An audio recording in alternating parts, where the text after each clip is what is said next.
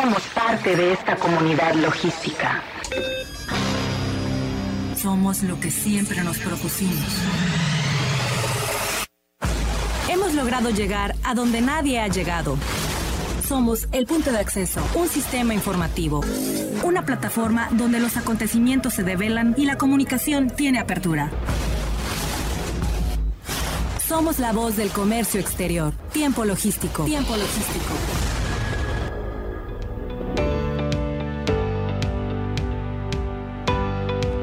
Hola, ¿qué tal? Eh, mi nombre es Paco Tobar y tengo el honor de presentar, conducir y proyectar este programa Tiempo Logístico, la voz del comercio exterior.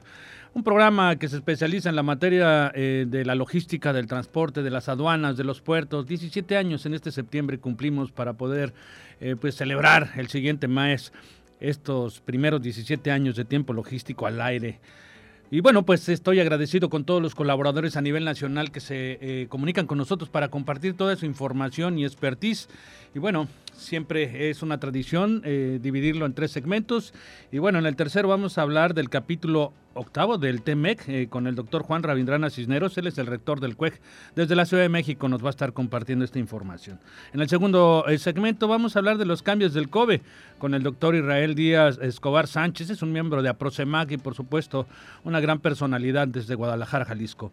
Y en este primer segmento eh, vamos a hablar del aviso de valor y comercialización, las pruebas realizadas en el portal de la NAM con la maestra Verónica Sosa, y es directora de Blindaje en Comercio Exterior, a quienes ya eh, tenemos enlazada y le vamos a dar la más cordial bienvenida. Mi querida Vero, bienvenida a Tiempo Logístico. ¿Cómo estás? ¿Qué tal, Paco? Muy buenas tardes. Buenas tardes a todos, a Omar también, que ya nos escucha y lo tenemos en línea y a todas las personas que están atentas a, esta información y tan, tan importante que próximamente entrará en vigor. Por supuesto que es importante y desde luego, hoy es martes y los martes en tiempo logístico la voz se la lleva Omar Arechiga. Bienvenido mi querido amigo, ¿cómo estás? Gracias Paco, saludos a ti y a todo el auditorio. Un honor que estén los dos aquí eh, para platicar todos estos temas y bueno... Eh, vamos a cederle la voz a la maestra eh, Verónica Sosa para que nos comparte esa información y mi querido Omar, en el momento que quieras intervenir para poder platicar eh, todos los temas que conllevan a esto, pues adelante, estamos para escucharlos. Por favor, maestra. Muchas gracias, Paco, Omar. y a todo el auditorio. Platicarles que el primero de agosto se publicó a través de un boletín el documento denominado documento de valor y comercialización, un nuevo término con el cual nos vamos a tener que familiarizar, es el DBC.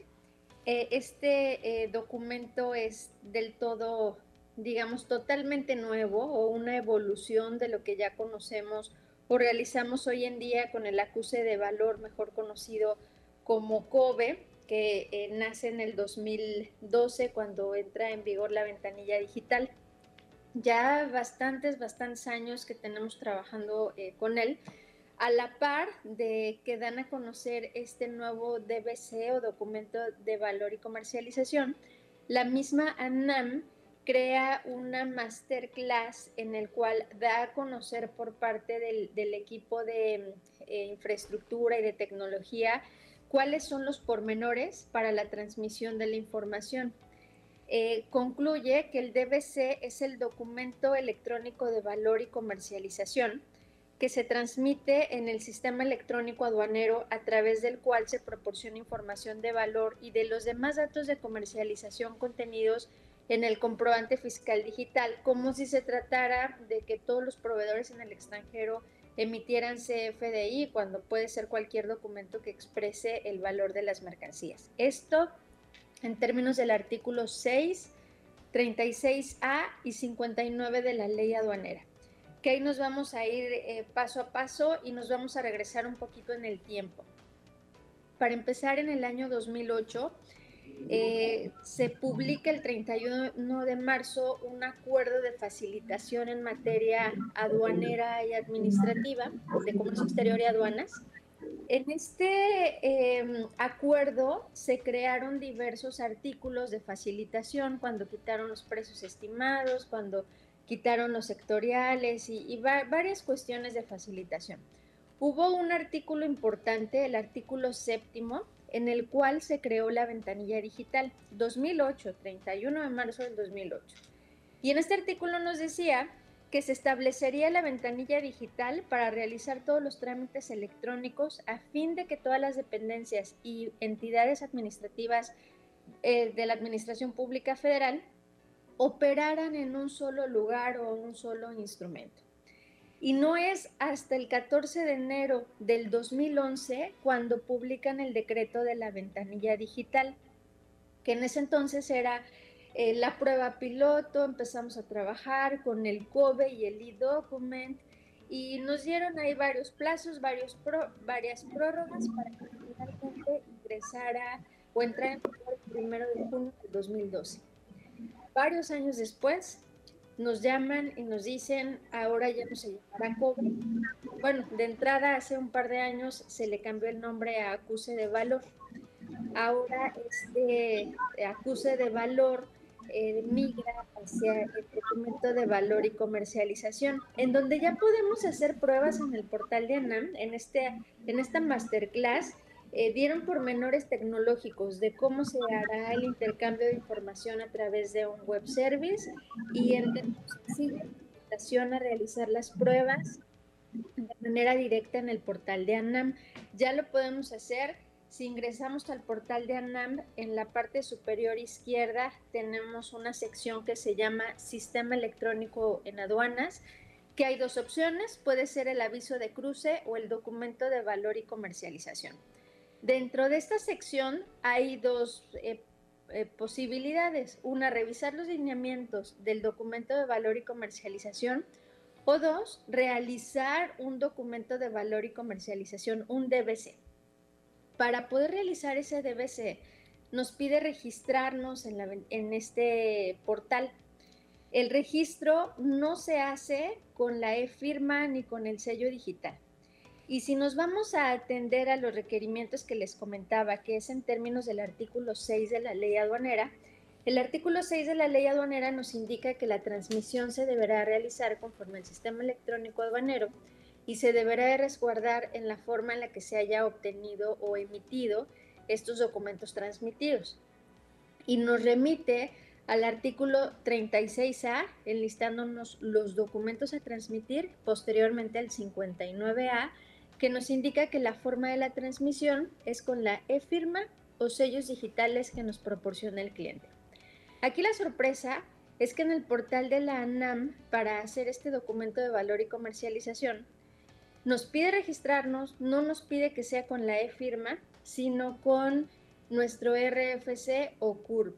Cuando ya ingresamos, nos pide un correo electrónico, nos llega ese correo electrónico a nuestra bandeja de entrada con un documento con acuse de condiciones de uso, el mismo que debemos de firmar de manera autógrafa, ni siquiera con nuestra e-firma, escanearlo o, o, digitalizarlo y subirlo al portal de la ANAM junto con nuestra identificación oficial. De esta forma nos otorgan la contraseña para ingresar. La contraseña estará vigente únicamente por 60 días, lo cual implica que si no llevan a cabo la adecuación a los artículos 6, 36, 36A y 59A de la ley aduanera, implicaría que todos los importadores y exportadores, así como agentes aduanales y mandatarios, tengan que realizar este registro y renovarlo cada 6, 60 días. Imagínense, hoy la vigencia de una e-firma es de cuatro años el contemplar que cada 60 días tengamos que estar renovando una contraseña para que lo puedan realizar es un tema pues bastante complicado, ¿no? Ya cuando ingresamos al portal de la ANAM, nos solicita una serie de, información de quién soy yo, proporcionando los datos nombre, RFC, eh, domicilio eh, y correo electrónico. Si lo comparamos con el COBE, eh, al colocar el RFC, pues ya me autentifiqué con la fiel y, o la e-firma y en automático extrae toda la información que tengo registrada en el portal del SAT, digamos está vinculado. Para el DPC no es así. Tengo que teclear letra por letra, de mi nombre, domicilio y RFC. Lo mismo del proveedor, del destinatario o el consignatario si fuera un caso distinto. oye, maestra Verónica, un comentario muy, interesante en relación a esto que comentas. ¿No sería importante eh, exhortar o invitar a que se mantenga esa estrecha coordinación entre los esfuerzos que, genera, que generaba el Servicio de Administración Tributaria, la Secretaría de Hacienda, en conjunto con lo que era la, antigua Administración General de Aduanas y lo que hoy es ANAM, para efectos de evitar estos retrabajos o esfuerzos adicionales debido a que los cambios históricos que nos comentan que son que nos comentas que son una realidad más todos los cambios que actualmente se están presentando hay formas que sin lugar a duda se requiere de esa infraestructura combinada ojalá y pudiéramos mantener esfuerzos de combinación y que se trabaje fuertemente no para que se disasocien, para que se separen totalmente, sino para que se mantengan con toda esa infraestructura que ya es inversión que han hecho pues, con, con recursos mexicanos y que se valoren y que se enroquen en conjunto ambas dependencias. Claro, totalmente de acuerdo. De hecho, en lo personal a mí no me hace sentido de si hubiera sido nada más cambiarle el nombre, pues está bueno. Pero todo lo que implica la migración del COBE hacia el DBC es eh, la migración a otro sistema tecnológico que está literalmente empezando, que están empezando a trabajar con el desarrollo, que están pidiendo información adicional de la que hoy normalmente piden en el acuse de valor, lo cual eh, pudiéramos pensar que sustituiría la manifestación de valor y no es así. Yo coincido totalmente contigo, tendríamos que sumar esfuerzos para que esas bases de datos, entendemos que ya son entes diferentes, el SAT y la ANAM, pero no tenemos por qué separarnos al 100%, no tenemos por qué decir yo de este lado y, tú con tu infraestructura y tu tecnología. No, al final son entes que se van a relacionar. Y es como, como el ejemplo que se nos presentó en el caso de aviso de cruce, ¿no? que es otro de los instrumentos que paralelamente están trabajando, donde lamentablemente todavía hoy eh, se puede comprometer de quererlos modular o cerrar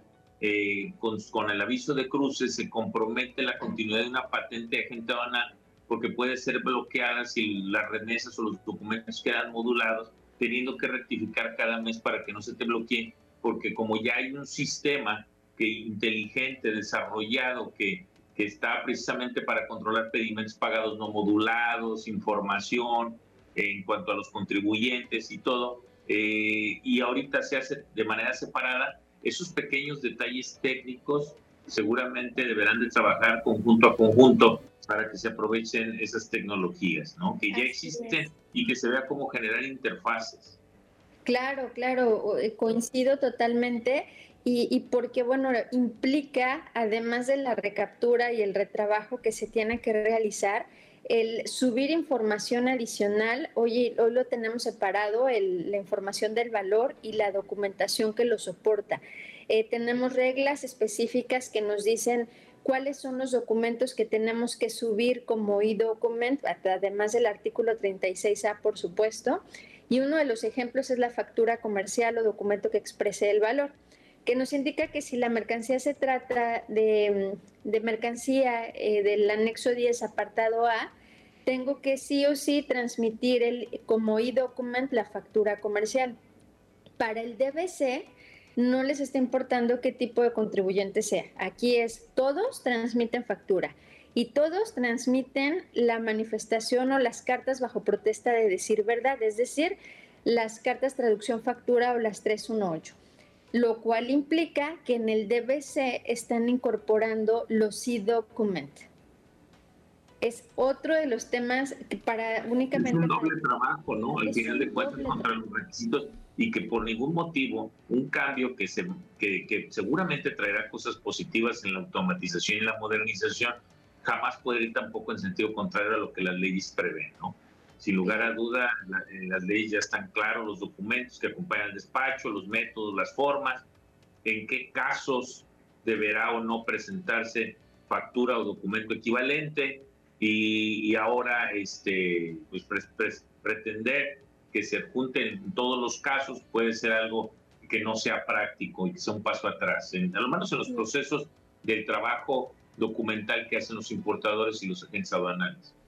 Claro, y sobre todo que para que entrara en vigor este DBC tal cual lo tienen contemplado, tendríamos que tener diversas modificaciones o reformas tanto a ley aduanera, reglamento, por supuesto, y reglas generales. Pues muy interesante, muy interesante, de verdad. Perdóname por interrumpirte, mi querida Vero, de verdad que siempre eh, tu eh, presentación siempre es excelsa, siempre eh, muy llena de contenido, por supuesto reforzado por los comentarios del maestro Omar Arechiga para poderle dar un criterio más amplio con todo lo que requiere nuestro radioescuchas. Vero, de verdad, se nos va rápido el tiempo, se nos consume rápido el tiempo y estamos a punto de despedir este segmento. Muy bien, pues muchas gracias. Yo los invito a que empiecen a realizar pruebas, que vean lo complejo que es y creo que si juntos sumamos esfuerzos podemos hacer que se realice esa interacción entre los dos sistemas con las interfaces, como bien lo comenta Omar, y de esta forma evitar retrabajos con, con, la, con dos autoridades, ¿no? Que al final del día pues vamos a convivir y tenemos que eh, mantener esa misma línea de facilitación y no de identificar cómo entorpecemos el camino. Pues muchísimas gracias por tu colaboración. Y bueno, maestro eh, Omar Arechiga, eh, estamos en el siguiente segmento. Te agradezco mucho, mi querida Vero. Eh, cualquier persona que quiera localizarla, con muchísimo gusto, yo, la, yo los contacto. Mándenme un mensaje al inbox de Tiempo Logístico y le hacemos un contacto directamente con Verónica Sosa, para cualquier asesoría y cualquier trabajo que requieran por parte de ella. ¿Te parece bien, mi querida Vero? Muy bien, Paco, muchas gracias y un gusto saludarlos a todos. Hasta la próxima. Hasta la próxima, amiga. Bueno, nosotros vamos a ir a un corte y vamos a regresar con más de tiempo logístico. Viene eh, en este siguiente segmento eh, el doctor Israel Díaz Escobar Sánchez y por supuesto también el maestro Omar Arechiga de Alba, que también está presente el día de hoy en este programa. Vamos a un corte, por favor, no le cambie, que está usted en tiempo logístico. Regresamos. Somos la voz del comercio exterior. Tiempo logístico. Permanece con nosotros.